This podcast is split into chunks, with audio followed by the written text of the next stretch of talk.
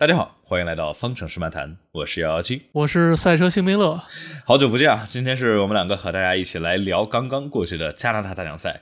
这个阴间时间啊，每次在北美比赛都是让大家要这个面临一个很困难的问题，是到底睡还是不睡，是早睡呢还是早起？哎，反正就是说，当比赛精彩的时候，大家可能会说啊，熬这个夜很是值。但这一场比赛的话，我觉得是卡在中间差不离。你说它不精彩吧？也确实有很多挺有意思的可讨论的点，但是到最后，这个三思也是没有能够对韦斯塔潘发起实质上的进攻。但是至少说这个好的点啊，那肯定是作为我们国内的车手们，小周是拿到了第八名，又是时隔了八场比赛，自从第一站巴林以来，总算再一次拿到了积分，感觉感觉还是不错的。这个之前的运气实在是太糟糕了。最好的情况就是他车不坏了，嗯，然后呢，他后来也表示，后来发微博表示 never give up。Up 对车队表示又恢复了信心吧，大概是，是不是说前几场里头这个周冠宇对这个车辆是真的已经没有信心了？我就感觉就是说，觉得车迷没有信心了。周冠宇应该不能表述出来这件事儿。对这种事情，呃，我我真的感觉这个，那那我们这个说到这块儿，我们就直接切入到我们第一个话题点吧，那就是小周拿到了积分，拿到了这个呃，由于阿隆索的最后画龙啊，所以说是直接呃罚退到第九位，所以说是小周是拿到了第八名的成绩。那加上一开始的一分，所以说现在周冠宇是拿到了五分。你觉得周冠宇到目前来看，你对他的这种发挥？我觉得发挥还是稳定的，至少从性格来说，他是如此的稳定。就是他没有一次主动的 spin，他超车也都是非常有耐心。就是从性格上来说还是不错。然后今天我看了一下这个周冠宇的大概这个数据啊，如果他把他跟阿隆索比来说，他是比阿隆索呃白胎是几乎是同一水平，然后黄胎呃要比阿隆索。慢大概零点三、零点四吧，大概就这个水平。嗯，然后跟博塔斯是几乎在同一个水平上，所以我觉得他发挥的还是真的不错的。哎，对，我跟你说这个特别关键这个点，就是说他在赛场上，就也许跟这个博塔斯在排位里头啊，特别是前面几场是真的还是有非常非常大的差距的，但是。相比于别的，我们看从 F 二上来的这些新人车手们，我们看看围场里头的什么拉提菲，二零年上来，然后米克去年上来，然后再包括之前的这些角田，对吧？就是上来 F 一的第一年，多数都是经常哎。黄旗了谁啊？这个新人上来的这个 spin 了对吧？或者撞了墙一下，或者哪块出现了一个小失误，然后周冠宇就发现在这块是是一个很好的，让我们基本观察不到他的存在。为什么呢？就是就安安静静乖乖的开车对吧？然后很稳定，该超车超车，超车也都是没有什么那种极限晚刹车鱼雷把别人怼出去那种情况。嗯，唯一一次这个稍微一点接触也是在伊莫拉的这个跟加斯利昂，而那一次的话，我觉得就是赛道事故，两个人都。都可以避免，那都没避免，所以说就真的是非常超我的预期。在 F 二里头，小周其实也一直是这轮对轮算是还是不错、很精彩的一个一个一个一个点啊。但是进入到 F 一来，我们之前老说啊，你在 F 二里头你三年就开一个第三的成绩，你这个应该不行，应该不行，就是一个付费车手。然而就是说我当时也做了两个视频嘛，都是两个视频，就是说啊，大家一定要对小周这个预期降下来，降下来。但是很高兴我被打脸，对吧？小周是。让让让让我感觉是真的挺不错的。你觉得他按这个水平下来，明年有戏吗？我们现在虽然不知道他到底合约签到多长时间啊。哦，我觉得还是比较有戏的，至少他不是一个犯那个愚蠢错误的人。嗯我觉得他就是说，其实是一个呃，车手会根据自己车的在整个 grade 里的情况来做出一个选择。就比如说，大家车辆都就是车况一样的话。那肯定更拼一点，车手就会获得呃更好的成绩。然后呢，如果就是说在他确认阿罗这辆车，比如说初期，呃，跟比如梅奔这个其他阵营有优势和对这个雷诺有优势的话，他可以选择稍微稳一点，这是他自己的选择问题。嗯哼，我感觉就是说这个对于车辆到底的性能，然后去决定自己的开的方法，我觉得特别能够看出来，就是二零年的这个勒克莱尔。就是 我们，我觉得特别是经经历了二零二零年啊，就好多人，特别是新来的粉丝们，可能是对这个勒克莱尔觉得啊，这个人怎么这么暴躁，然后失失误率这么高，我感觉见缝就钻，干哪儿都要插一脚，然后就是，然后后来我们回顾说啊，就是因为二零年那法拉利那破车，对吧？你你不开这样的话，你真拿不到分你你真拿不到好成绩。然后我们看今年的话，勒克莱尔就稳了很多，除了伊莫拉的一个小失误，也不叫小失误啊，那是一个失误。但是勒克莱尔的话，拿到一辆冠军车，能够去争夺比赛胜利的车了之后，就确实哎，不需要去冒那种风险，就是说稳一点开。对，感觉就是小周的话，那确实就是说在合理的地方去合适的发挥出来了阿尔弗罗密欧这辆赛车的赛车的实力啊。今年的话，确实是不是那么的。至少没那么的糟糕，呃，嗯，但是我们在加拿大站的话是看见了小周是前面前面几圈还是有不错的往前前进的空间，但是的话是挡在了斯托罗尔后面。我们本来想说啊，这个阿斯顿马丁这车可能速度没那么好，小周应该过两圈就过去了，结果一下就是二十圈，这个小周是直接被挡了好长时间啊！这个为什么呢？为什么就超不过去呢？呃，超不过去，我觉得就是。斯罗尔是应该当时比他呃旧十几圈的白胎对吧？嗯，对对对。然后斯罗尔是就是一直是这个白胎，从十八圈嘛一直到三十多圈，所以说是，就到后面的话已经是很老的白胎了，但是好像这个性能倒是一直都在啊。啊，然后然后他应该是尝试了十圈左右，然后。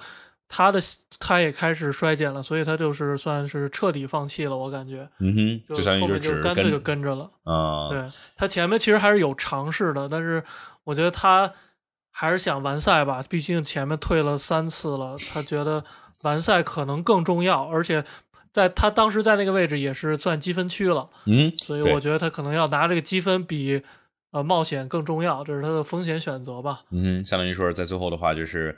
你觉得阿尔法罗密欧有没有可能是给周冠宇甚至博塔斯是把这个引擎功率调低了，来去保证说是动力单元能够能够不出幺蛾子？你你会这样我觉得是，嗯，呃，因为当时我盯了一下它的尾速，它只能刚到三百二十九吧，跟斯托罗尔的时候，嗯哼，啊，确实不太高。然后最多最多 DRS 加偷风到三百三十二，好好像是这样啊，反正就是确实就是。呃，直线会被斯托罗尔拉开一点儿，嗯，然后弯道因为胎的优势再追上来一点儿。对，就是这个有的时候这个赛车真的是不是特别的好超，特别是在这条赛道里头。虽然我们说二零二二年的新规啊，这个车辆提升了，就降低了脏气流啊，但是呃还是很有难度啊。那我们说到这儿的话，我们正好就引到下一个话题点，我们来说塞恩斯去追击维斯塔潘，也是对于这场比赛里头这个比赛胜利的争夺。呃，我觉得很多朋友们当时我跟村长聊的时候，也是说感觉稍微有点失望，就是最后塞恩斯的话是没有能够去真正是有一次进攻的动作，只是咬得很紧，咬得很紧，但是都没有能够真正的去去晚杀一个，去去攻一个，拼一个。但是，嗯，跟前面几场比，对吧？跟前面的这个阿塞拜疆啊，跟摩纳哥呀，这个西班牙站其实也是，就是都都。前面的话都是拉的大老远的感觉，对胜利其实一点的这个悬念其实都没有。而这场的话，哎，至少是让我们觉得悬念是至少到了最后一圈，虽然他没超过去，对吧？但是我感觉这还是比较好看的，就是说，哦，我们到最后的话，不是说，哎，大大老早就知道，哎，肯定是肯定被裁判拿冠军了，而是说，哎，我们看三次能超过去吗？哎，他这这正好像挺近的，那正好像挺近的。但是这超车还是确实挺难，这个。不知道是法拉利这今年选的这个车辆的理念的关系啊，还是就是红牛这个直线速度是是真的快。呃，我看了一下他四十九到七十圈数据，两个人基本上是同一圈速水平。嗯，也就是说，塞恩斯即使有这个 DRS，一直有 DRS，但是就是反正就是跟不上，就是。拉远近，拉远近，一直在零点九到零点四之间徘徊嘛，嗯，就是他们俩之间的差距。呃，这个就是维萨潘，应该是霍纳也在 Team Radio 里说了，你能推每一圈。我看维萨潘这个呃白胎确实在逐渐的加快，逐渐加快，应该他是在努力的在推每一圈了。维萨潘也被逼开到极限了。哎，对，我觉得这就是我们大家想看的，不是说前面在那儿维斯塔潘在跟车队在那儿吵啊，我要跑四十七点五还是跑四十八点零，然后这个轮胎都凉了，那这多没意思！你说在前面，然后没有任何的威胁，这个是我们看见，就大家喜欢看，就看这些牛的世界最顶尖的车手去把这个赛车去推到最极限。就是我们看这个有，我看这个有人做了一个这个大概的图表，说最后的十到十五圈。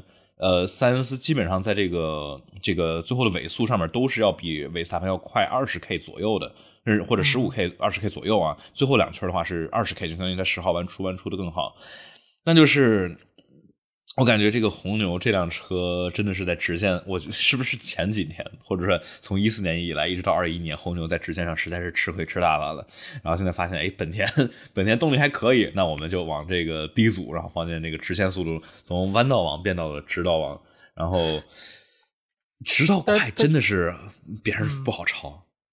但是有一事儿就比较奇怪，我看个第二个 stint，他们都是白胎的时候，嗯。呃，然后塞恩斯其实是整体比维斯塔潘快的，但是这也有他胎新十圈的这个这件事儿啊。嗯，但是就是整体来说，就是塞恩斯，如果我们偏置这个十圈的话，他们俩。几乎就是也是一样的，所以这场其实是可以打的难分难舍的。就这个轮胎的这个损耗的这个速率啊，和包括圈速降低的这个这个斜率吧，说它其实是基本类似。就是假如我们想象一下，假如勒克莱尔不去罚退，然后前面是牛马四个人在前面拼，哇，那将会多多多有意思。就是只可惜佩雷兹就是 退了，然后应该二打一，我估计维萨班有可能真的很被动。对，然后结果就变成了一 v 一，就是，哎，这就是我觉得其实跟沙特站特别的像，因为沙特站就是也是因为前面第一段的时候是韦斯塔潘这个叫什么？呃，勒克莱尔能够在第一段就是蜿蜒啊、低速的地方能够拉开距离，然后韦斯塔潘是在第三段或者第二段的后半截儿，就是大长直道嘛，全是高速弯，然后能够依依赖红牛的这个极强的尾速，然后这个高速性能来去追击。所以说这一场其实也是我们能够看到，就是说最后这几圈韦斯塔潘都是在第一段里头，这个呃，要不然塞恩斯都是，哎，等我看一眼啊，嗯，他们两个人。这个速度差不多是，嗯，这卡啊，等一下，我调个东西。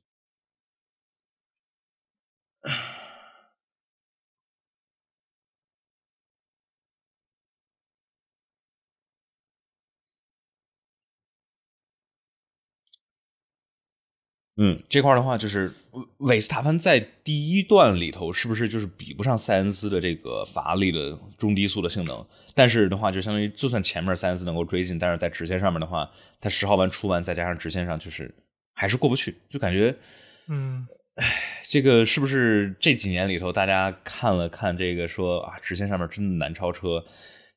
你你就是你觉得这个车辆设计上面是会考虑到这个点吗？就是说，哎，这个直线上面有直线速度的话，就是说，虽然我们也许总体的圈速不如人家，但是说你超不了我，会会会这么着考虑吗？还是说只是说怎么快怎么来？但是就正好是我我觉得他应该是就是说啊，放电什么的偏偏置了，这就是像这个容易被超点去偏置，嗯，然后呢，这样的话就是即使你有 DRS 优势，我也在出弯的时候。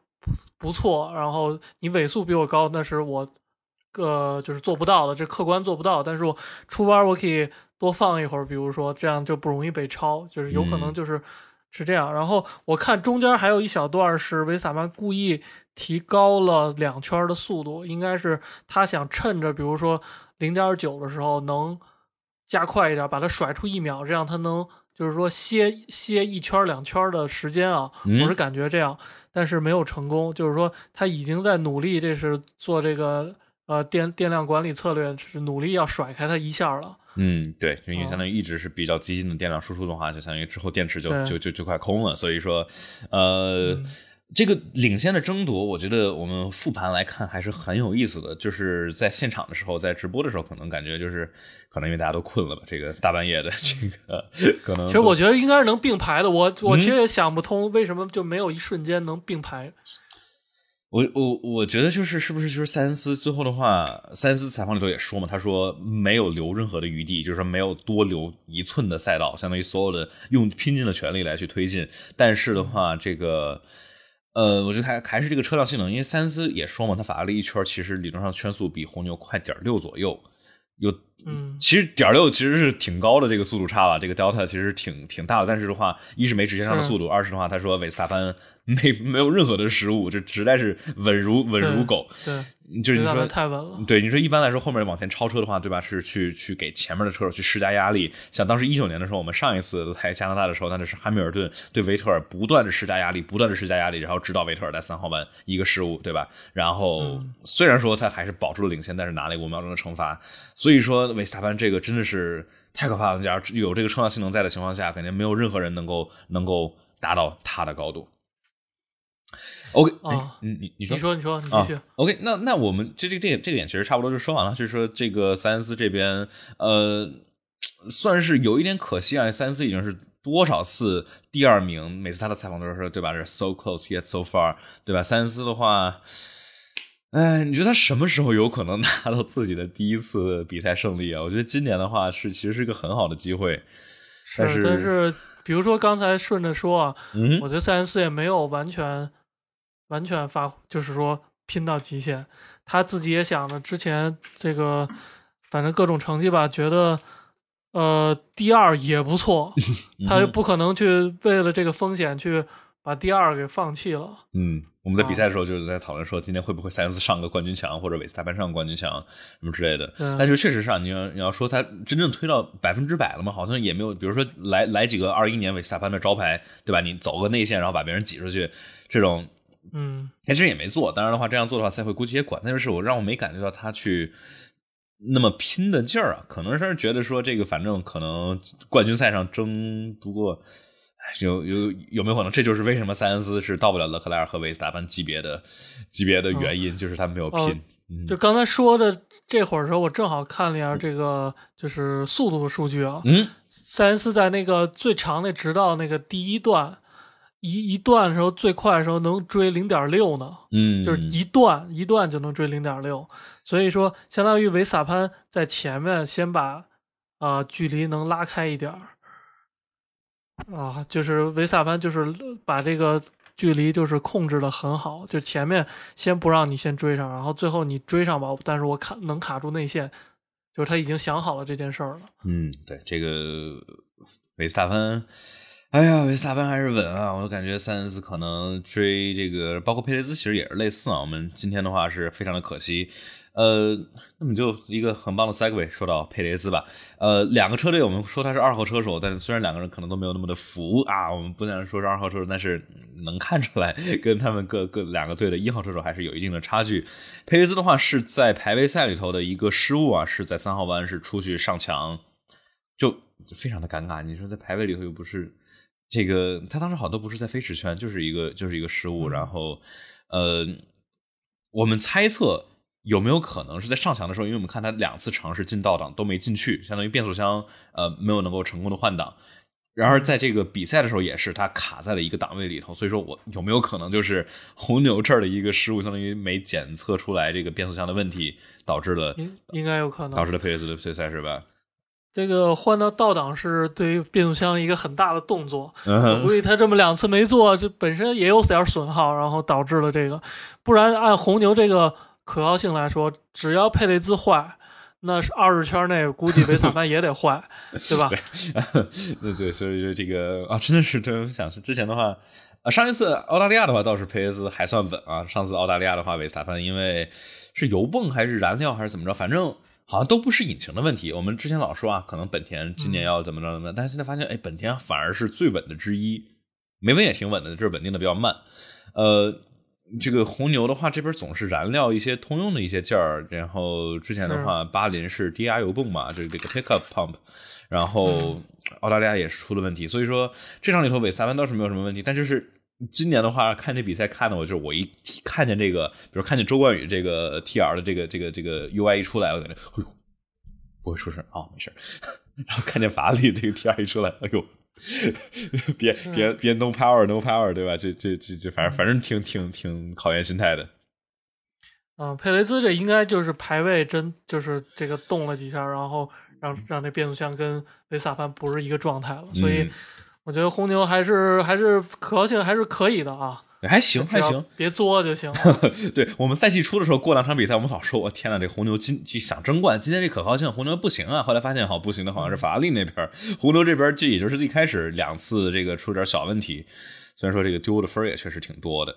呃，那这些东西我们说完了，还有什么有意思的点呢？在加拿大的这场比赛之前是有很多吵吵这个关于海豚跳的问题啊，那我们就顺着海豚跳说，这个也大概提一嘴子梅奔，梅奔？这个第第三、第四 就他们好稳的，他们我觉得拉塞尔太厉害了，就是你你第八排位你还照样能第前五还第四。最后我太厉害了，这个跟他们安全车进站，这个训练安全车进站，然后这个很合适的时机肯定是有关系。但是我觉得你运气好捞一次那是哎运气好，但是你现在九场比赛了，拉塞尔没出过前五，你说这真的是稳如狗，就是真太稳。关键是拉塞尔还是错过第二次安全车，不是就是。就是后面那一段安全车，它还是不是完全利用上了？哦，对对对，也是，对对对。那这样的话，就其实是更是凸显出来，就是说拉塞尔这个的性能实力，呃，我们刚才说韦裁判像个机器人，拉拉拉塞尔其实更是啊，就是。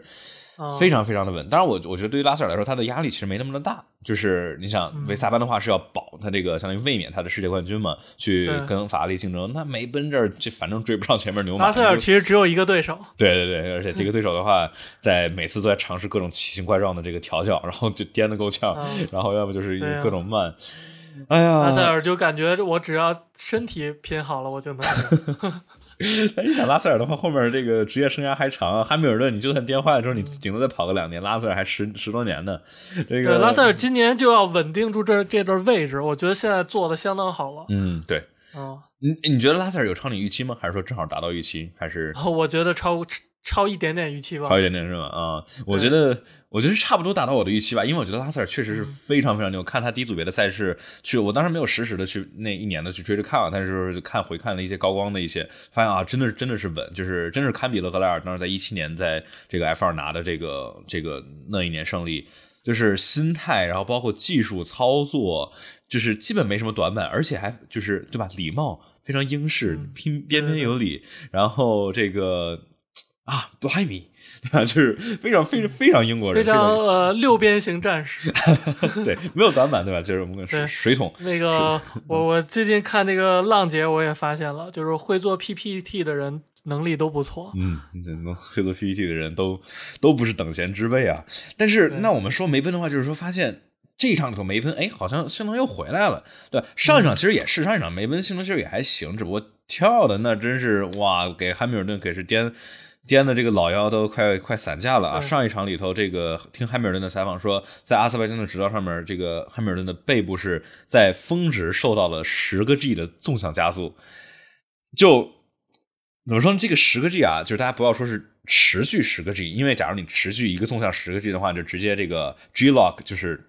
这个直接晕了，晕了，对吧？因那个血液直接对供血不足，两眼一黑就没了。就是肯定不是持续十个 G，对吧？你没没这个抗载荷服，撑不住十个 G。但是的话，你十个 G 差不多是你这个一个峰值的加速度。比如说你，因为它就是它在直线上面下压力过高，然后让这个底盘这个整体悬挂压缩之后托底撞地上那一下，应该是劲儿非常的大，相当于一下峰值能有十个 G 的加速度。就好像大家比如说摔一跤，对吧？之前有人提这个举例子我觉得特别好，就是说你摔一跤能有十个 G，那你想你这整个直道上摔二十秒，叭叭叭叭叭叭叭叭摔，这也真的是怪不得这个他之后是花了整整一分钟才出来。对，就是哪儿摔倒哪儿爬起，但是一圈要摔倒爬起五十次。这真的是真的是难受啊！然后那说这个海豚跳的话，那就是必须要说这个 T D 零三九 FIA 在这个加拿大站之前发的一个 Technical Directive，是要准备在之后要限制呃车队们海豚跳，也就是呃从这个叫什么从。展现出来的形态来去下手，就是说不是说我们能够哦，你你海豚跳你设计的感觉不行，要要说开主动悬挂那不行，对吧？你按以现有的规则，你需要保证你不能给车手的健康造成太大的损害。我其实觉得这是非常好的一个切入点，你觉得呢？就说没有说是惩罚红牛这个是在有限规则下面是最好的解决方案，对吧？对，保证车手这肯定是最大的原则。嗯，但但但就是。这个这场，然后呃，好像就一下就解决了。然后霍纳和比诺托都 对这个梅奔就是这个阴谋论了，就是疯狂的质疑梅奔这个 表演成分啊。我就觉得，就是假如一个呃规则里头，就特别像，哎，我们正好可以提到，就是说之前这个二零二二年的这个车辆的最低重量，对吧？之前是七百九十五千克，对吧？在规则变之前，呃，今年是今年七百九十五啊，对，今年七百九十五。然后就是说，据说是在东侧的时候，只有阿尔法罗密欧是达到了这个这个最低重量，而且还是很骨质疏松，那底盘好像就是颠两下就坏了，就很勉强。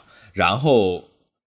大家是一算是大部分人同意了之后，把这个最低重量限制是调到了七百九十八千克，相当于涨了一点嘛。我觉得这其实就是类似于那种，就是其实是对阿尔法罗密欧的一个变相的惩罚，相当于说是，哎，我们按照这个规则，我们造到了这个地方，别人造不到，但是就就你把这个规则变了，相当于我们的优势其实呃一部分程度上会少了一些。所以说，我觉得，假如他们海豚跳限制是说，是说啊，我们这个为了车手的健康考虑，加入了主动悬挂，或者说把 J damper 给你给你还回来，那我觉得就是对红牛非常大的不公平。就是说，凭什么人家人家能做到，你梅奔做不到，然后你要在这儿耍赖，对吧？这其实是一个呃，从这个结果论然后来去限制的话，是一个能够说你调你。不能保证不跳的话，那就把你跳抬高，看你还跳不跳，对吧？抬高十毫米，你绝逼跳不起来。嗯。抬高一毫米，大约每圈你会慢零点零三左右。嗯，所以抬高十毫米是零点三，也不少了哈。而且我觉得这都不一定是线性的，因为这话你那个地面效应，因为是你往下之后，它那个下压力是一个剧烈上升。数吗？对，所以说，所以说，你想，你刚才说零点零点三，或者甚至我觉得零点三、零点五都有可能，这一圈就慢慢的多了。这个，所以说。它这个限制也真的是好处，就是说，相当于把这个，因为真的是安全的问题是绝逼不能交给车队或者车手手里的，因为没人想这个，对吧？就是按纽维说的话，就是没人会记住一个安全但是慢的车，所以车手其实也不会。你说让汉密尔顿他会选选择说是这个啊，这个跳的稍微少点但慢的，我觉得他都不会选。你说汉密尔顿这几场都是在那疯狂的去找那种激进的调教，想去解决问题，所以说。我觉得这是一个一个一个不错的限制，大家也可以把自己的想法发到弹幕里头，觉得是应该去是是这样去限制海豚跳呢，还是有什么别的有意思的做法？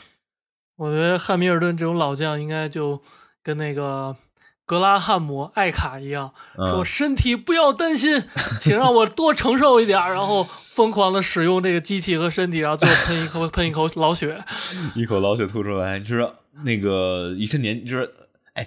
就好玩，就是阿隆索好像说没事儿，别人都说都不行了，奥康也说，哎呦，我的腰不行了，感觉我要颠下来了。然后这个阿阿隆索说没事儿。阿隆 索，我觉得可能是因为。呃，上身稍微短点的原因哦，是吗？因为身高的啊，整体质量少一点。但阿隆索跟汉密尔顿他们俩差不多高，都是一米七出头嘛，所以 这个呃，阿隆索感觉更敦实一点，好像是这样的。对，所以汉密尔顿这个身体，那所以说是这些身高高的人，比如说什么奥康啊、拉塞尔啊，其实反而是更吃亏的。就是说，这个对于海豚跳是，但好像拉塞尔的话是拉塞尔的车，好像每次跳的都没有汉密尔顿重。嗯。这这个这个就属于超过物理范畴了。为什么拉塞尔的没那种，就就就超过物理范畴了？我觉得不过他们这回正赛是不同的调教，他们的尾翼不一样。对啊，拉塞尔用的是更高高阻版的尾翼嘛。但是最后的话，这个我们说嘛，就是今年的话，我们好像说最后的成绩，不管是排位还是正赛，老感觉说是啊拉塞尔比汉密尔顿要强好多。但是我们去细看里头，就包括安全车出的这个时机，其实再加上汉密尔顿每次都尝试这种奇奇怪怪的调教。当时在澳大利亚的时候。还有沙特吧，还是汉密尔顿是加了一个那个悬挂高度的传感器，是要重了接近一千一千克左右嘛？所以说，我感觉我们就是加入这些细节来去考虑，我觉得其实这两个人的水平和最终的这个发挥还是比较接近的，就没有说说拉塞尔这种啊，而且就是我感觉每次都很难看见一个非常。这个旗鼓相当的，就是别的条件都是一碗水端平，对吧？说好不容易一次看这两个人都让汉密尔顿没用没用奇葩调教，结果看拉塞尔在排位里头用了一个光台，就 也最后也没跑出来，就没能有这个两个人特别特别直接的对比。是，我觉得汉密尔顿也有预期呃不断变化的原因。最开始，比如前几场预期还是我是要争冠的，然后后来预期也就逐渐降低了，所以。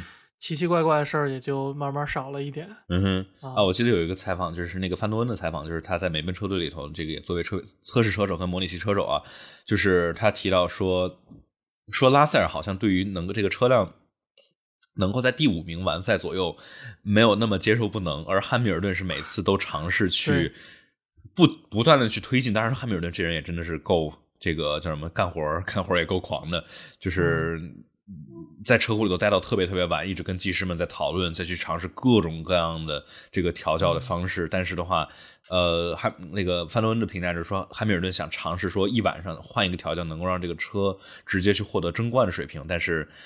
也许这是这个车的本质上面可能是可能是要差点意思。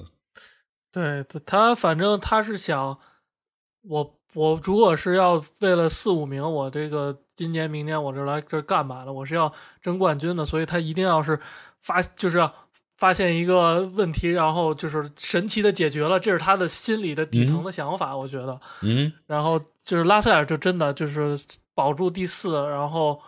往前能偶尔登上领奖台，就真的已经满足他了，所以就不会做那么多乱七八糟事儿。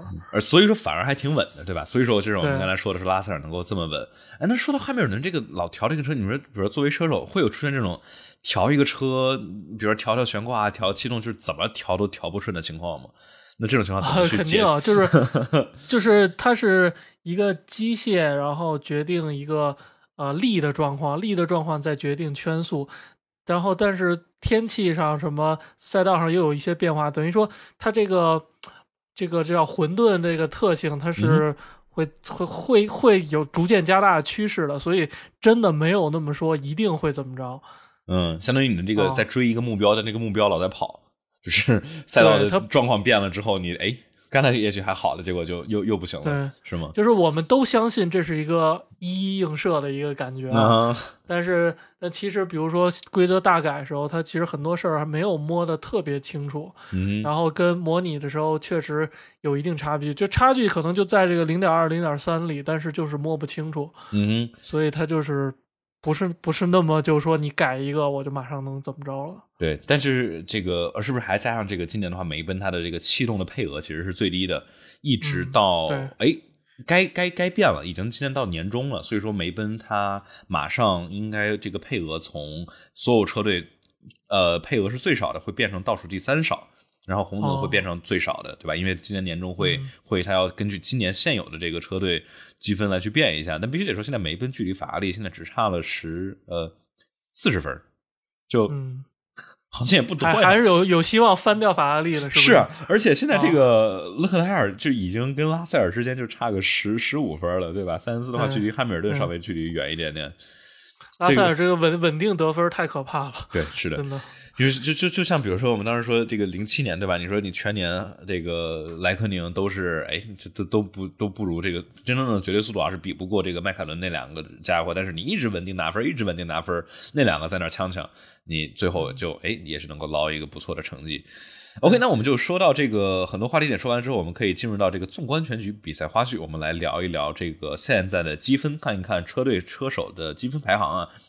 维斯塔潘是进一步的拉开了自己的优势，一百七十五分，对自己就是离他最近的是自己的队友一百二十九分，这是哇，已经是接近五十分的差距了。就是你你你觉得冠军赛有还还有希望能够去翻吗？勒克莱尔距离他也是五十，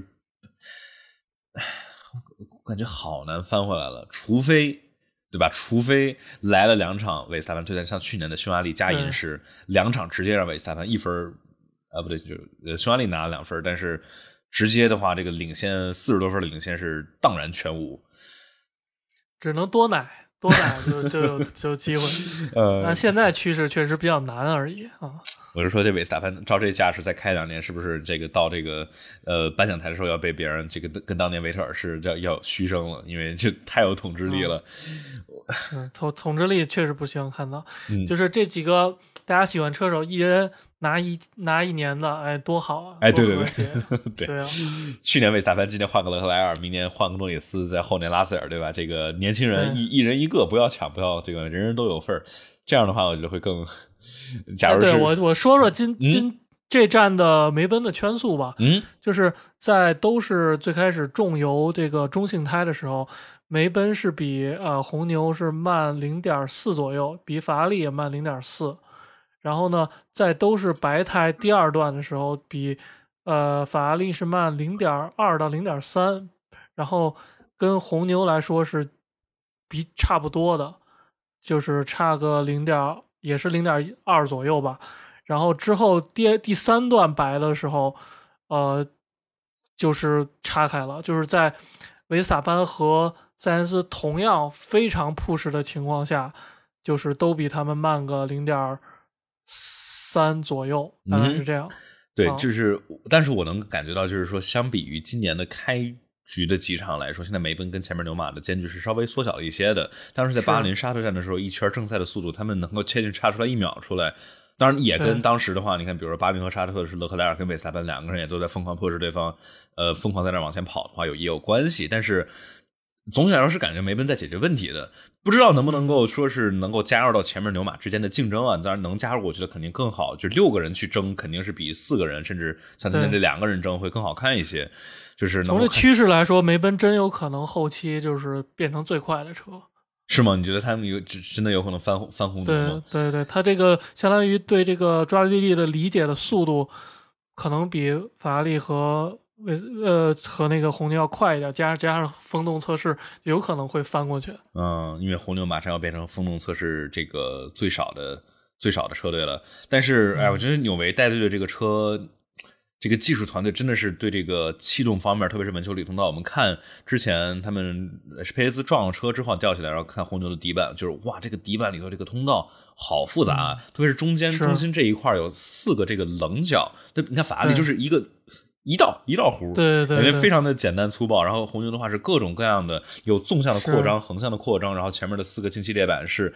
非常复杂的这个几何几何形状，就是已经到这一般气动就是人都是不太理解了，就是这干嘛了？呃，对对对，就是你这真的得是拿着这个 CFD，然后流向图、局部压向图才能够去 get 到这到底是在干啥呀？这个是对吧？但就是这之前那个那个 b u t o n 是那个之前呃在 Racing Point 做过这个气动工程师啊，他在 YouTube 上有一个分析，就是说他的一个呃推论是说。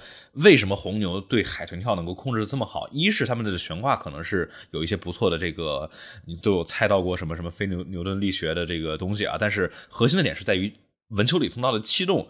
红牛它这个文丘里通道它有更多的横向扩张，而不是纵向扩张。纵向扩张也有，但比较小一点点。所以说它的横向扩张对于这个赛车的呃悬挂的高度的敏感度是相对来说更低一些的。而像这个，而法拉利和梅奔法这个，特别是法拉利，它有很多的纵向扩张，所以说这个我们说刚才说这个悬挂低一毫米，这个下压力高得多，那法拉利就是上升的这个就更猛一些，对，所以说应该是跳的更更厉害一些，这个就是如此，对。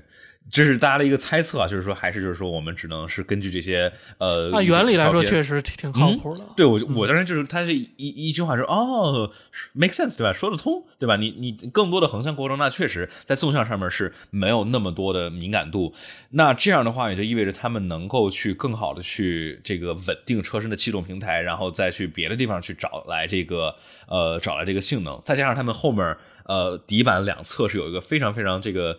聪明的，它这个底板边上不是有一个这个叫这个呃 floor edge wing 吗？有一个这个体积里头能够放一个这个呃叫什么底板边尾翼边翼吧？我们说，但是它这个规则没有规定你这个边翼是放在底板的上面还是放在这个底板的下面，对吧？那红牛就是说，那我们就放在底板的下面，在上面有一个呃雪像雪橇一样的玩意儿，对吧？大家猜测这是有可能是去限制底板去跟地面接触，然后让这个。呃，底板下面的气流去完完全全的比如说分离，对对对，保持一定的这个气流的流速。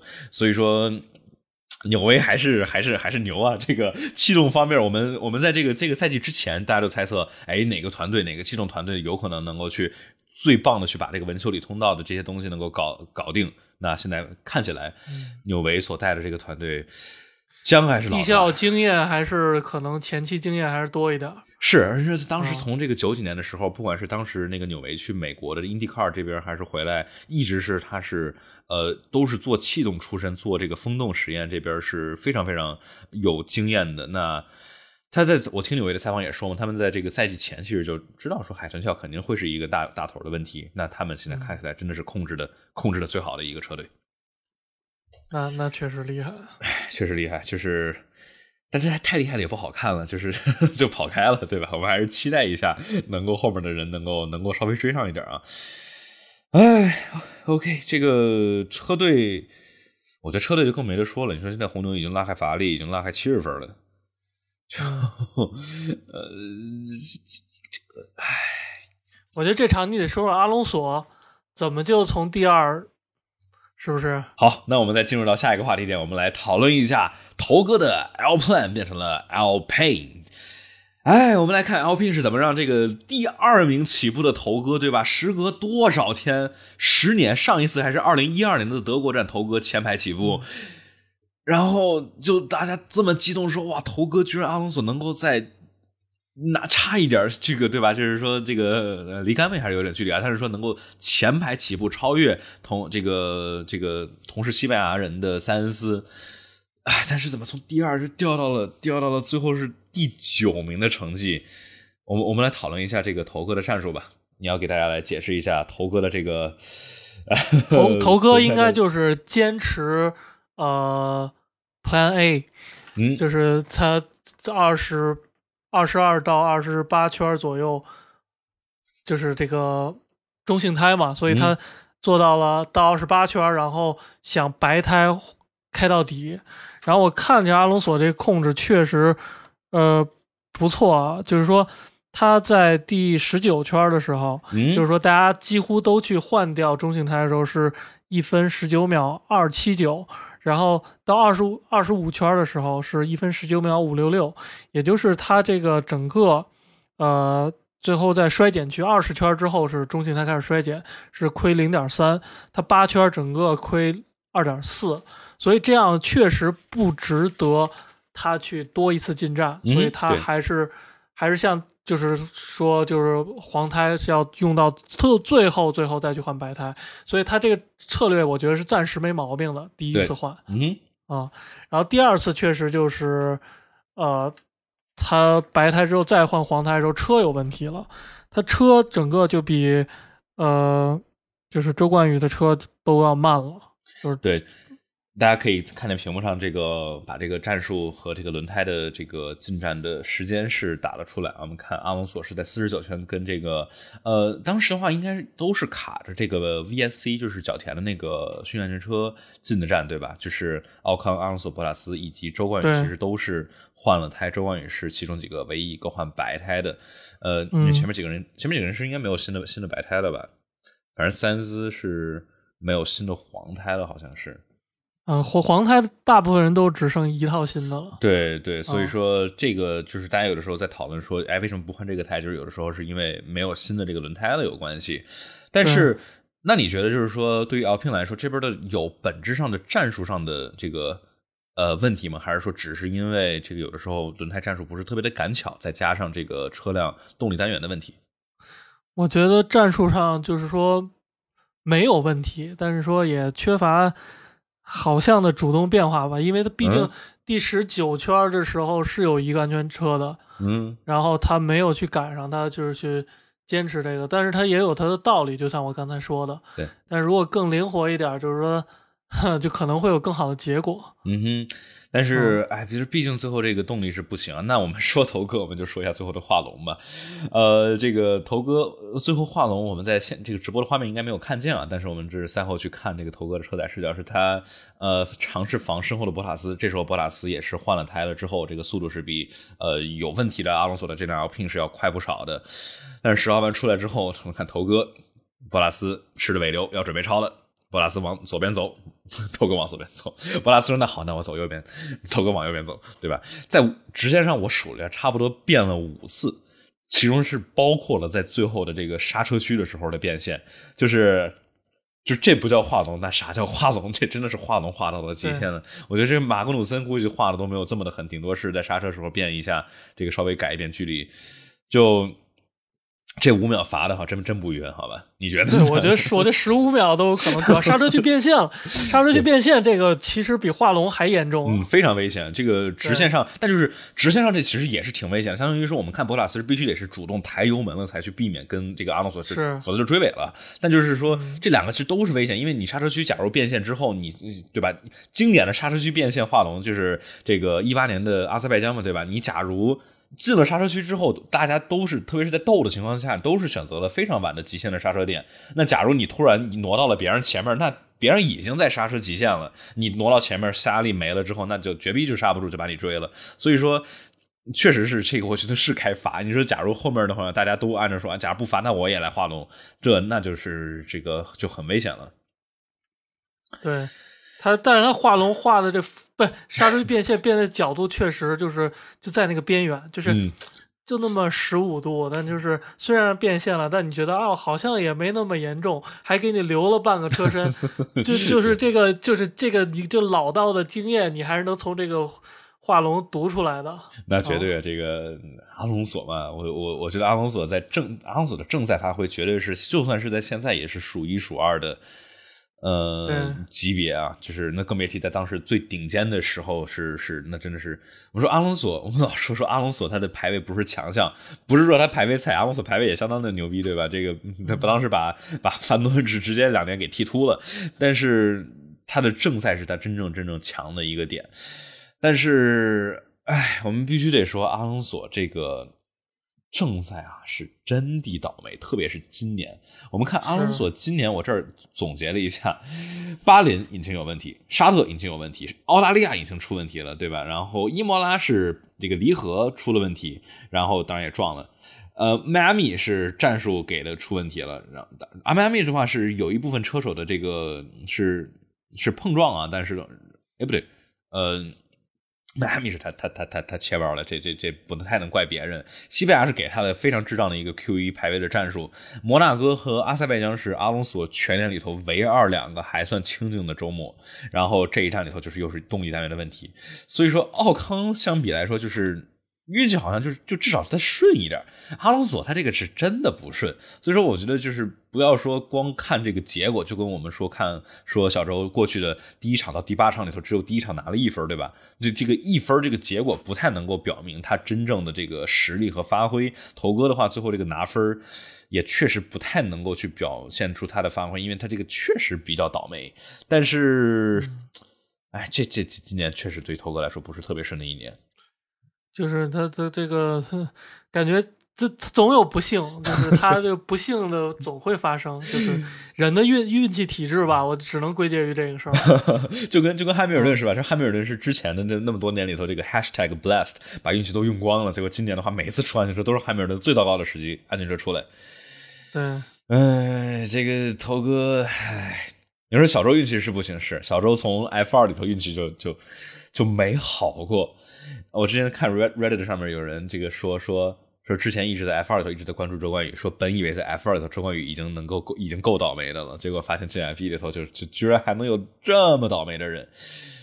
哎，那我们说倒霉的话，那我们要不就说舒马赫吧，米克舒马赫本来是一个能够，本来对于哈斯来说也是一个非常非常棒的一个周末的成绩，对吧？你看这个排位里头能够拿到。你看，马格努森是排位第五，然后米克舒马赫排位第六，是多年来里头这么棒的一个排位成绩。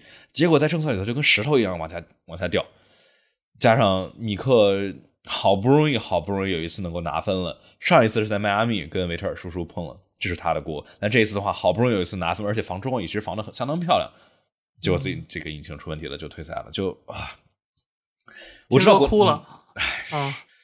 我知道国内有很多朋友不喜欢米克，就可能是跟当时周冠宇结的梁子呀，在这个那个 Prima 车队跟法拉利青训两个人有点，大家觉得这个车队资源向他倾斜，但我觉得必须得说，米克这哎真的是不顺呐，跟刚才我们说头哥也是，你说好不容易有一次可以拿分，而且其实挺稳的一次机会，这一次也不是他的问题，就，哎，你觉得你觉得米克他值他这个 F 一哈斯这个席位吗？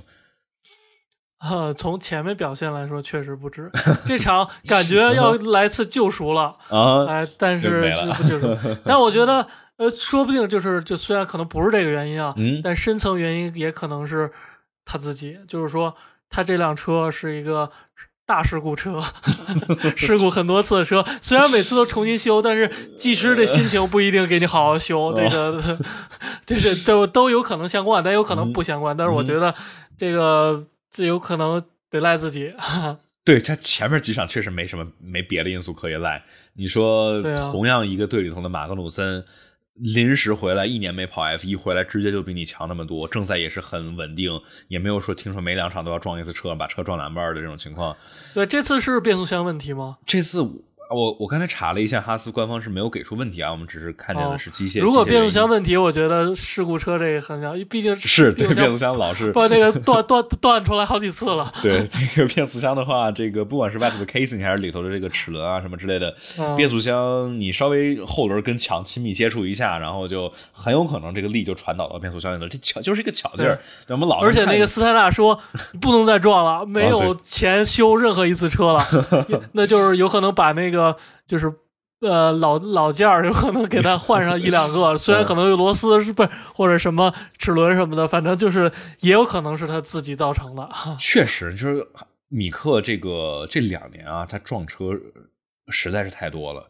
就是我们可以说啊，你是这个新人啊，然后可能会有一两次这个不是特别的熟练啊，街道赛，但是撞的实在太多了，比其实去年比马泽平撞的还多。然后比拉提菲，我没看具体的数据啊，但是我觉得就是有过之而无不及，就是而且每次米克撞都撞得非常的壮观，都是能够把整个单体壳后面的这个呃变速箱给撞掉下来，对吧？我们都是每次都看，哎呦，二零二二新规这个这个变速箱是这么着脱离的，对吧？这个确实是像你刚才说的，呃，前几场比赛里头前八场吧，啊，这个感觉不是特别的值这个 F 一的席位。周冠宇真的是童年的周冠宇，作为一个新人来说，我觉得是更亮眼的发挥。但是我觉得给米克的时间不多了，能够我觉得顶多到夏休，然后这边可能哈斯是可能要着手考虑的。我觉得法拉利这边可能没什么要要要决定的，但是哈斯可能真的不爽，因为这钱在这儿了。现在预算帽里头，你你你你成天撞车撞车撞车，你没钱修车了，没多余的件。我有一个阴谋论啊，就是那个马德平不是。不让他开了吗？然后他成立了一个基金会嘛，对吧？他自己成立基金会，就是说给这些这个呃，因为这件事儿然后不能开车的这个基金会。然后基金会我估计有一项目就是那个让米克不得分，让米克不得分，然后各种间谍，然后把他的车怎么着，让米克不得分，然后各种那个就就就是成功了。啊，你说马泽平亲自吹笛子吗？阿飞可能有更花钱的手段，花钱的手段吹吹笛子还是比较基础的，对吧？呃，这个马泽平这个事儿吧，去年马泽平确实跟米克这个正赛的速度，就是我们很少能够看见在正赛里头能够慢这么多的人。但是，其实相当于说说马格努森、舒马赫、马泽平、马氏三兄弟这这三个大党，这真的是差的。哦，这差的真的是够远的啊！我们期待一下吧。你哎，你觉得假如米米克假如被踢的话，谁能够替乔维纳奇？这好像是唯一一个法拉利这边有联系，还是一个有超级驾照？因为 F 二里头现在法拉利没啥人，好像是。但他来就也没也挺没劲的，我说实话。是对，就就觉得乔维纳奇也是一个非常平庸的三年。我说你三年干干干啥了？我就记得。嗯，就记得有一次在不是葡萄牙被他他靠自己国籍，那跟米克靠自己姓氏，那不是一回事儿吗？也是对。那乔维纳奇的话，我觉得就是他这个话可能是靠的更多是自己的国籍，可能是靠这个跟法拉利对吧？作为模拟器车手，作为测试车手，呃，这个提供数据啊什么之类的，我觉得可能比米克的提供的能够带来的东西还甚至更多一点。说乔维纳奇虽然说他在正赛里头比较平淡无奇，但是至少还算稳。而且我觉得乔维纳奇他肯定是在这个技术方面对车辆的调教啊什么这，你说作为模拟器车手，他肯定是对这些车辆的调教，然后车辆的这些设置和这些工程方面是非常非常在行的。那可能能够相比于米克来说，也许啊，这只是猜测，也许能够提供更多的这个技术方面的点。就是我就是以法拉利，因为因为这个。叫什么？呃，马格努森那个席位是哈斯自己的席位嘛？而这个米克现在占这个席位是属于法拉利的。那这其实是法拉利说了算。有朋友问艾洛特，或者说这个舒瓦茨曼，但是艾洛特和舒瓦茨曼好像都是在别的地方跑。艾洛特去去跑 IndyCar 的话，好像一时半会儿他倒也没有签长期的合约，所以说我估计叫他回来开 F 一，人家好像也没什么人会不乐意回来开 F 一。但是，嗯，也许人家在大洋彼岸开的还算还算开心。但哈斯也也也挺纠结，这个成本都投入这么多了，对，米克舒马赫都这么熟悉了，然后再弄一艾罗艾艾洛特过来，也许还得熟悉。我真的这再来一个二一年撞车，这个确实是伤不起。哈斯从今年年初的我们感觉是第四甚至是第三的车队性能，对吧？掉到现在就是哇，哎，你说这个怕别的不说，真的是怕没钱。你说没钱升级，这个据说红牛好像又要在银石带来一套新的升级啊，也许就快的变得更快了。嗯，唉，我们我们 啥呀？哎，这这不希就希望红牛跟法拉利能打难舍难分一点吧。是，这个就光是一个车队就就跑开了，真的是没什么看点。哎，OK，我觉得我们说讨论米克讨论了这么多，我们可以进入到这个周末的周末亮点和槽点，咱们咱们快速快快速过吧。说亮点的话，你觉得这个周末有哪些亮点呢？车队、车手，或者说某些东西？亮点，我我不知道你觉得亮点怎么定义啊？我觉得亮点，我觉得啥东西都可以啊。在 T R 里说，呃，那个什么守住汉密尔顿位置，这汉密尔顿刚当时换完胎，在他三个位置之后吧，啊，我觉得这很神奇，就是他能远程 T R 盯着三个位置之后的汉 汉密尔顿去锁定他。就是这不就是说嘛，就是这些顶级的车手他们在正赛里头的这个大脑的空余量，就是哇，我感觉真的是太强了。就是包括这个维特尔在担心，这维特尔每次都能够自己琢磨自己的战术，然后韦斯塔潘。对吧？去年的时候，我们老能听见韦斯塔潘在琢磨佩雷斯的战术是：哎，佩雷斯他怎么两停啊？或者他在该该该该进展该 undercut 对面汉密尔顿了？就是他能够在开自己的比赛，琢磨自己的战术，然后在跟对手轮对轮的情况下，还要去琢磨别人的战术，去大脑去。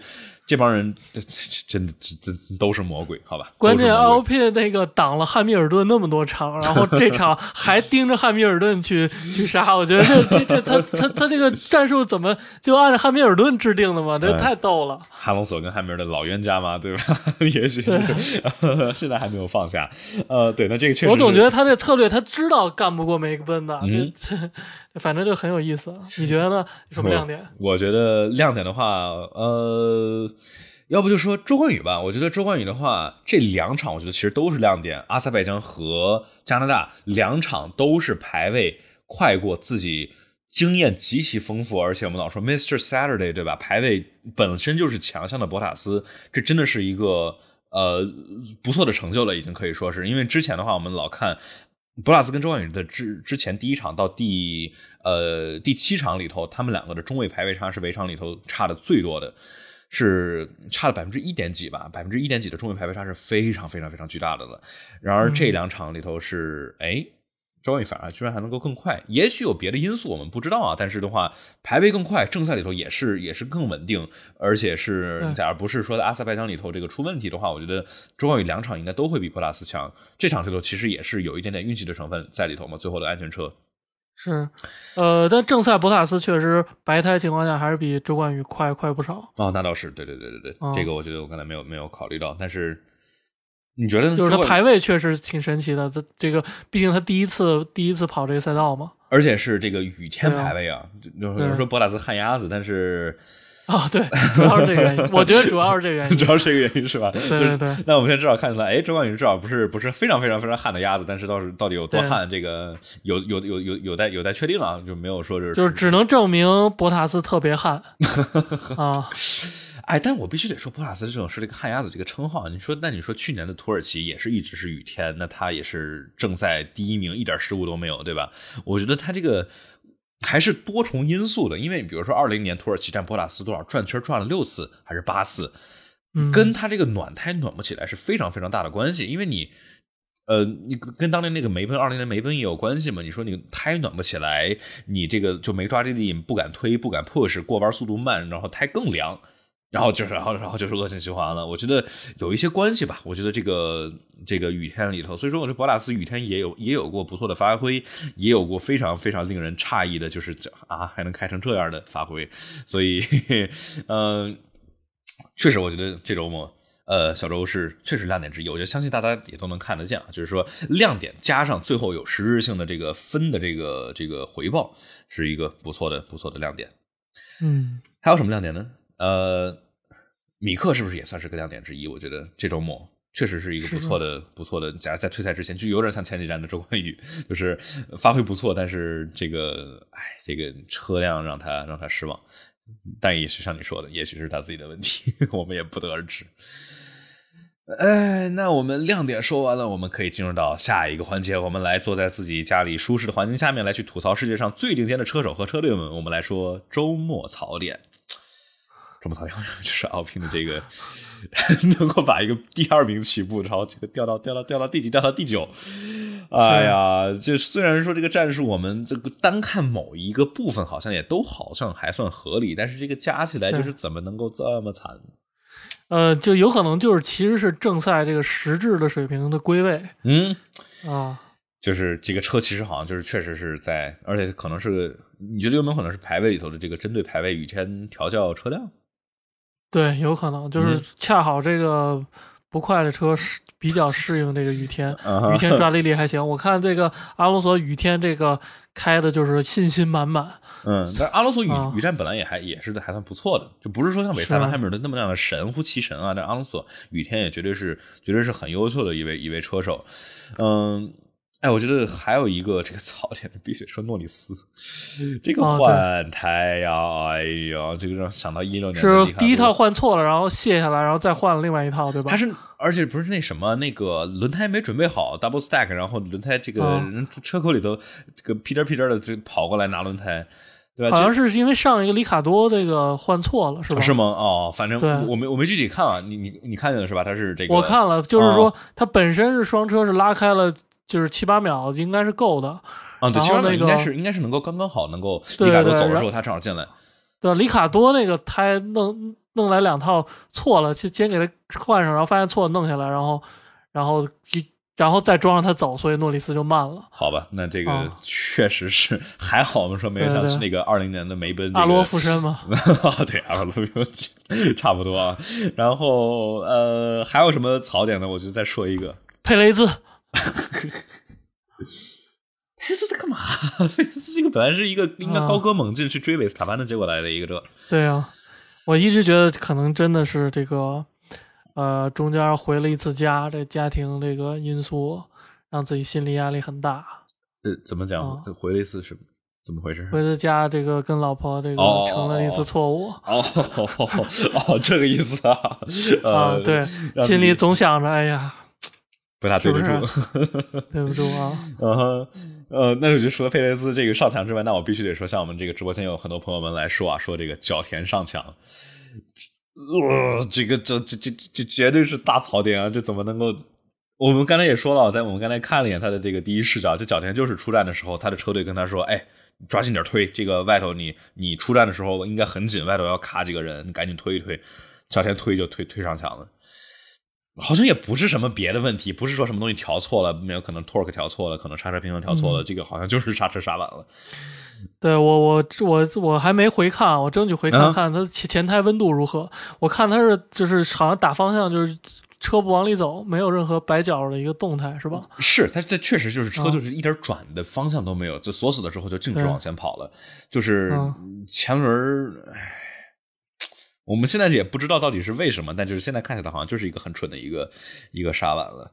这个 确实，就那个地方是要刹一下再拐的是吧？肯定是啊，那个你对你你出站之后，你接近能到四档啊，能到一百多 K。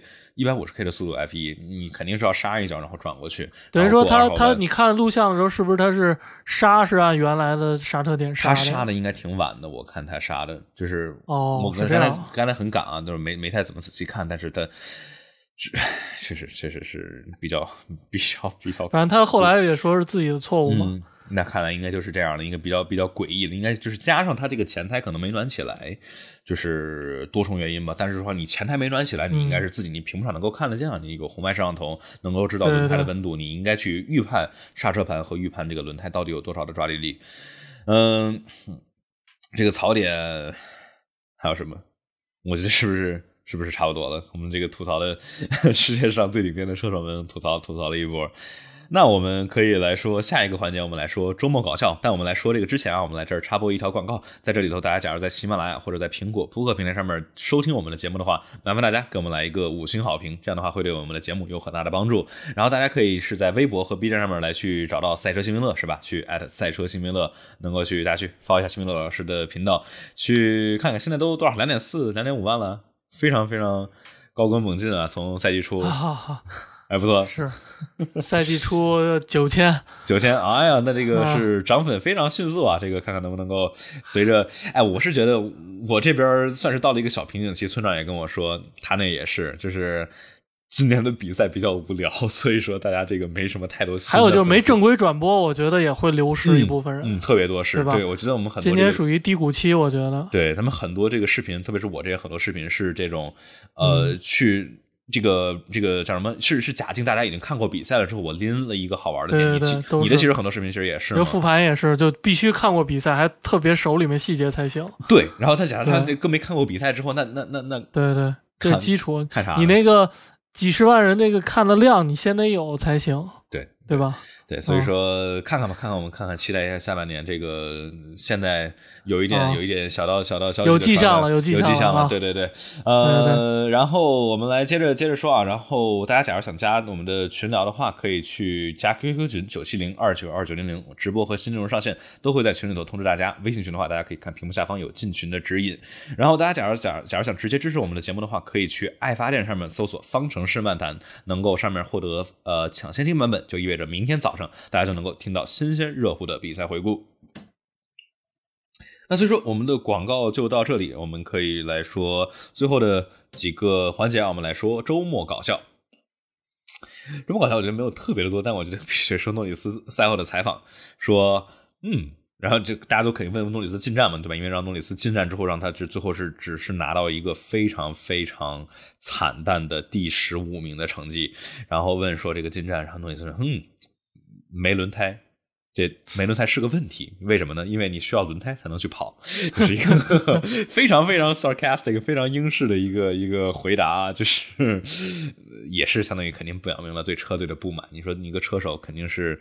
车队叫你进进站，你肯定进站嘛，对吧？你不会多想，你进来不会想说进来之后你还要没轮胎，当然就是，嗯，哎，倒霉吧，加车队的问题就，哎，很可惜，很可惜。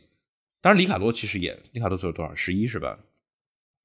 对，里里卡多后面最后几圈被超了一下，嗯，跟周冠宇是周冠宇把他超了，然后对，斯洛尔也是也是，里卡多。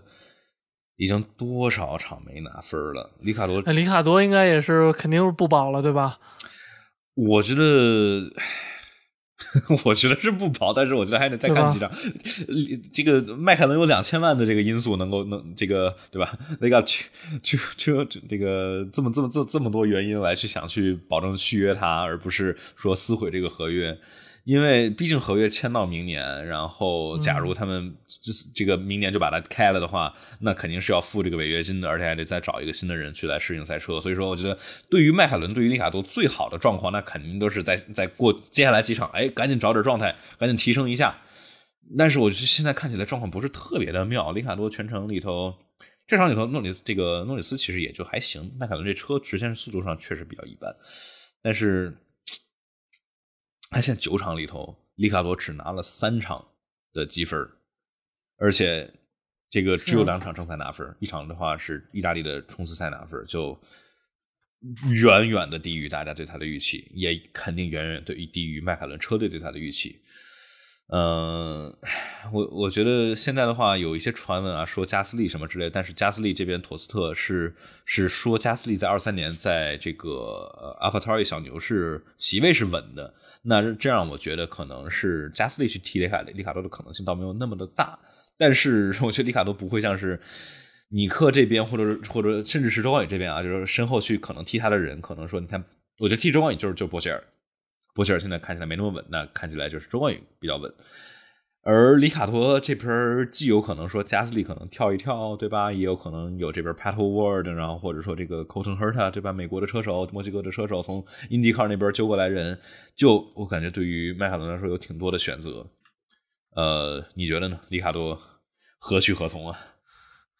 我这这我就真不太了解了啊！但我估计国内某一部分派别人可能说：“瞧，这就是后遗症。”呃，对对，呃，这个我觉得有点敏感。我觉得我们我们这个对不说不说对，但是你说他的这个驾驶的这个，那你说这个围场里头有一半的人都得过嘛？勒克莱尔都是二冠王了，这个当这个勒克莱尔这不也挺猛的吗？但你就就光说光说驾驶方面呢，他的这个成绩驾驾驶就。看不出来，对吧？但是这这这场你看不出来，迈凯伦整个就这这慢。嗯，对，就你其实看不出来的，对。那前几场呢？我感觉前几场的话，那在这个诺里斯能够拿出来不错成绩的情况下，这个里卡多很多情况下都是，哎，拉的好多。然后，但可能也有运气成分吧。但是就是也没有那么差，也也没有任何亮点。确实，就是你看不见他消失了一样。嗯，而对于花两千万这个请的一个顶级巨星来，你可并不想看每次都消失，每次跑一个十一、十二、十三的这个成绩，对吧？期待是能拿大把的积分，能够带领车队去走向辉煌复兴，但是结果，呃，是一个这样的结局。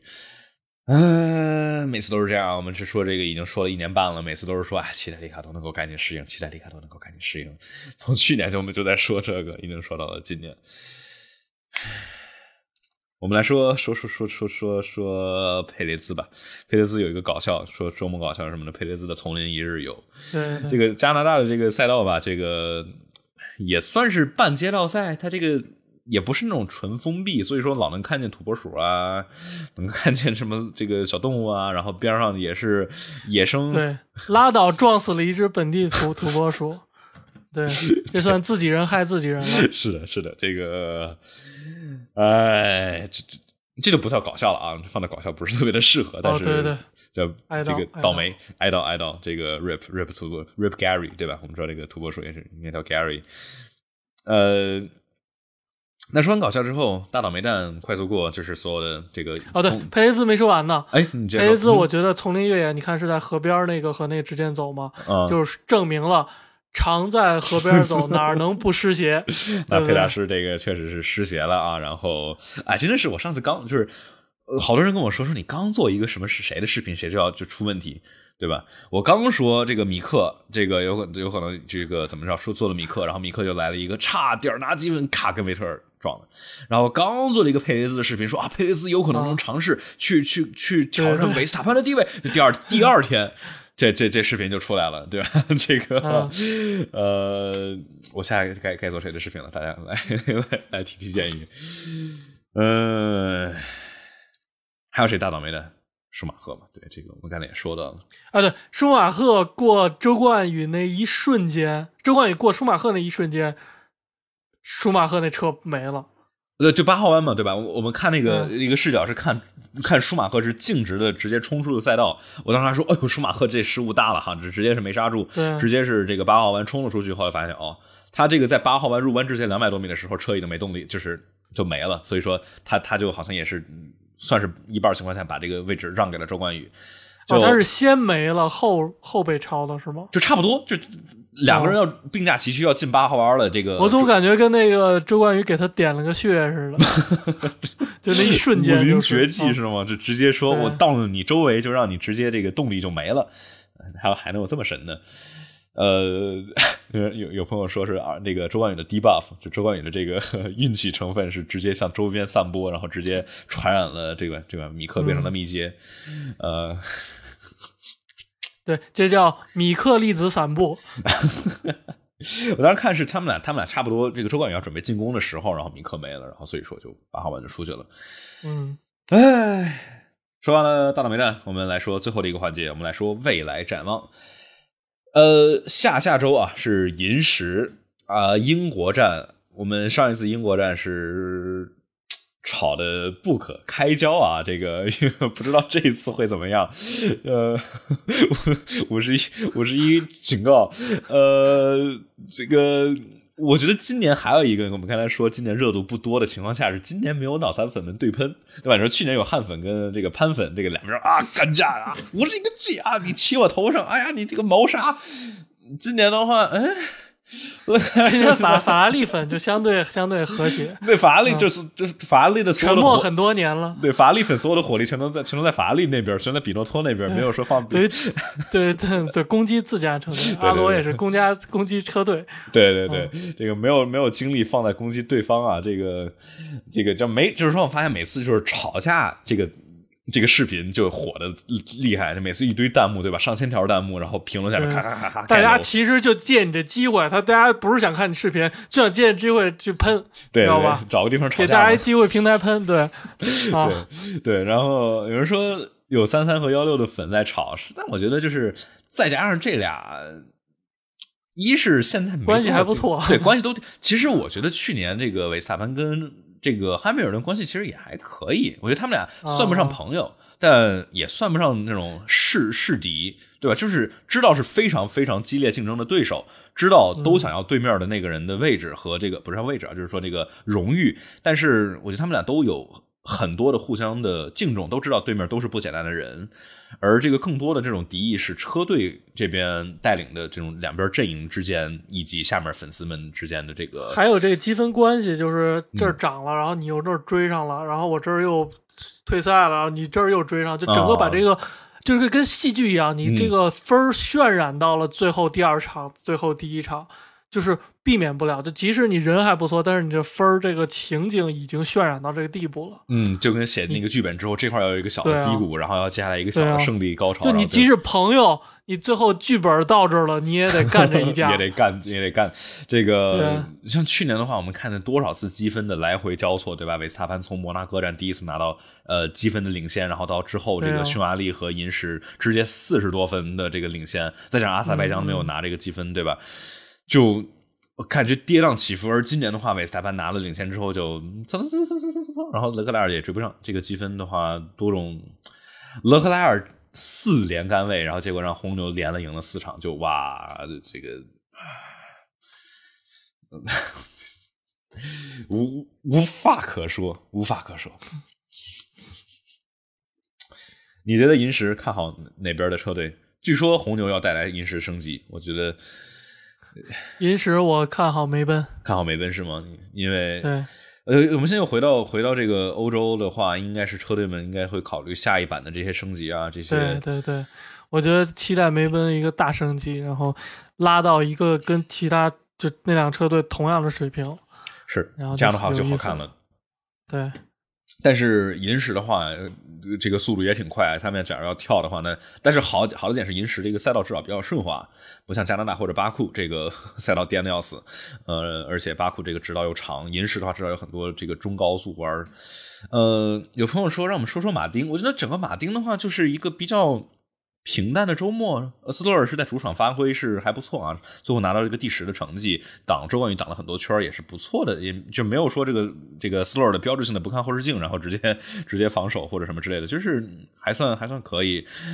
维特尔这个是怎么掉到后面去的呀？这个前面好像还往前面冲了一波，然后结果又又没了，没太掉，但就是自然的被被摁下去了。嗯，反正这个 B 版的红牛。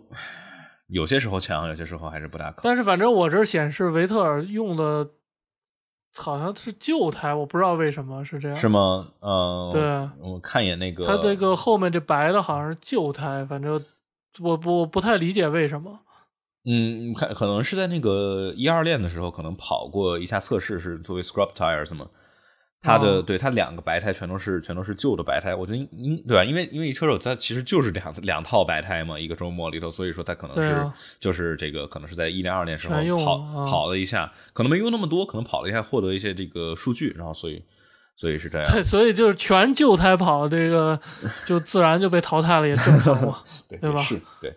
然后对斯洛尔的话就还行，我你你对斯洛尔怎么看？就这个车手在 F 一的这个地位，我们感觉老在说这个车手值不值 F 一，那个时候值不值 F 一？好像我们他就在那个。